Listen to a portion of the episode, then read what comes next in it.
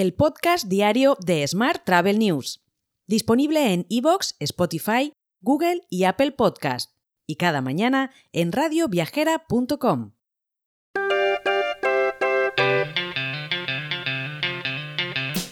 Saludos y bienvenidos, bienvenidas un día más al podcast de Smart Travel News. Esta semana tenemos como patrocinador a Open Revenue Consulting y a D2O, con una entrevista muy especial con Patrick Apóstolo de Radisson Hotel Group abordando el tema de la rentabilidad en el sector hotelero delante de un problema de costes operativos disparados. Destacamos el caso de éxito de Radisson Hotel Group que consigue aumentar su GOP un 4% en menos de 8 meses gracias a la tecnología PMI de D2O, que conecta el revenue con la productividad y la planificación de recursos. Para disfrutar de esta oportunidad en tu hotel o en tu cadena, puedes ponerte en contacto con Cristina Blach, la consultora senior de D2O y fundadora de Open Revenue Consulting en el correo cristina.openrevenueconsulting.com. Y vamos ahora con la actualidad del día. La directora general de Airbnb Marketing Services, Mónica Casañas, ha escrito al presidente de la Generalitat, Pere Aragonés, tras un nuevo decreto ley anunciado hace tres semanas. En la carta pide una regulación en Cataluña armonizada con las normas de la Unión Europea e insta a que se lleve a cabo una consulta pública que incluya a todos los agentes de esta actividad para escuchar sus perspectivas sobre las medidas propuestas.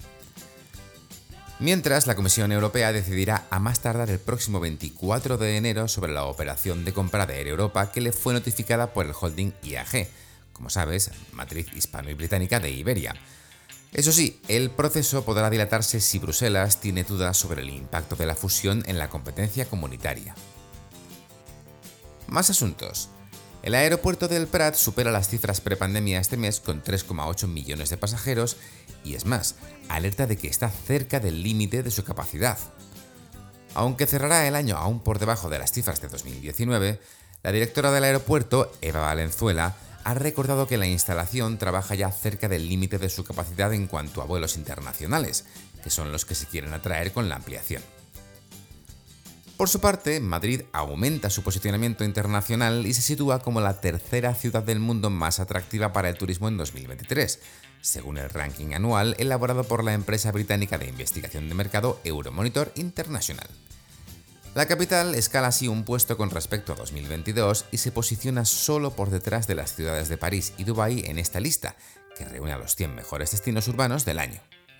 Y hablando de destinos, hoy te cuento que Islas Canarias ha sido el único destino turístico español que ha estado presente en la 28 edición de la Conferencia de las Naciones Unidas sobre el Cambio Climático, la famosa COP28 celebrada en Dubái.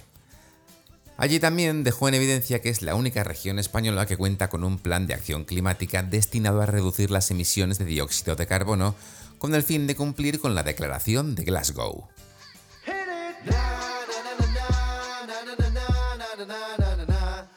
Vamos ahora con la actualidad internacional. Choice Hotels ha anunciado que ha comprado más de 110 millones de dólares en acciones de Wyndham, o lo que viene a ser casi el 1,7% de las acciones en circulación. Además, ha anunciado que va a iniciar una oferta de canje para presentar su propuesta directamente a los accionistas de Wyndham en una votación el año que viene. Más temas. Quoni lanzará una nueva etiqueta de sostenibilidad llamada Engage People and Planet, que se mostrará junto a sus hoteles en Internet y en los folletos. El objetivo es aumentar el número de propiedades con acreditación ecológica por el Consejo Mundial de Turismo Sostenible, considerado un estándar mundial de sostenibilidad. Y hoy te cuento que Apple ha actualizado la página de iOS 17 en su sitio web para indicar que su función AirPlay para televisores de habitaciones de hotel se ha retrasado hasta el año que viene.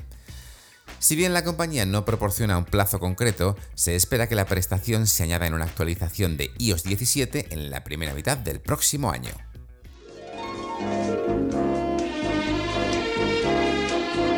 Hotel. Y terminamos, como casi siempre por otra parte, con la actualidad hotelera. Los viajeros españoles tienen previsto aumentar su gasto en escapadas y vacaciones en los próximos tres años y tendrán en cuenta más que nunca la sostenibilidad, según los resultados de España en el estudio de futuras tendencias de viaje de 2024 de Marriott Bomboy que se presentó ayer en Madrid. Además, la inteligencia artificial se convertiría en una herramienta clave para planificar las vacaciones. De hecho, un cuarto de las personas ya la utilizan para este fin. Mientras tanto, los destinos sustitutivos, que serían similares a los destinos de vacaciones tradicionales, pero más cercanos y baratos, serían otro tema esencial el próximo año según Marriott. Por su parte, la compañía ebooking.com ha detectado una subida del 14% respecto a 2022 en el precio de los alojamientos en España para las próximas Navidades. Las próximas Navidades que ya están aquí, ya es Navidad. En concreto, el precio medio por noche en 2023 será de 136 euros, mientras que en 2022 fue de 119. Con respecto a las reservas durante estas fiestas, el 68% se han realizado para pernoctar en destinos nacionales, principalmente Madrid, Granada y Sevilla, un 6% en Francia y un 5% en Portugal. Por último, te cuento que la ocupación hotelera de la Comunidad de Madrid durante el puente de la Constitución y de la Inmaculada ha sido del 77%, según se desprende de la encuesta realizada por la Asociación Empresarial Hotelera de Madrid. Además, desde el miércoles 6 de diciembre al domingo 10 de diciembre, la ocupación media hotelera ha sido del 82,57%, superando así los datos de 2019, que reflejaron un 81%. Te dejo con esta noticia. Mañana, como siempre, más actualidad turística. Hasta entonces, que tengas un muy feliz miércoles. Si quieres apoyar este podcast, déjanos tus valoraciones y comentarios en Spotify, Evox o Apple Podcast.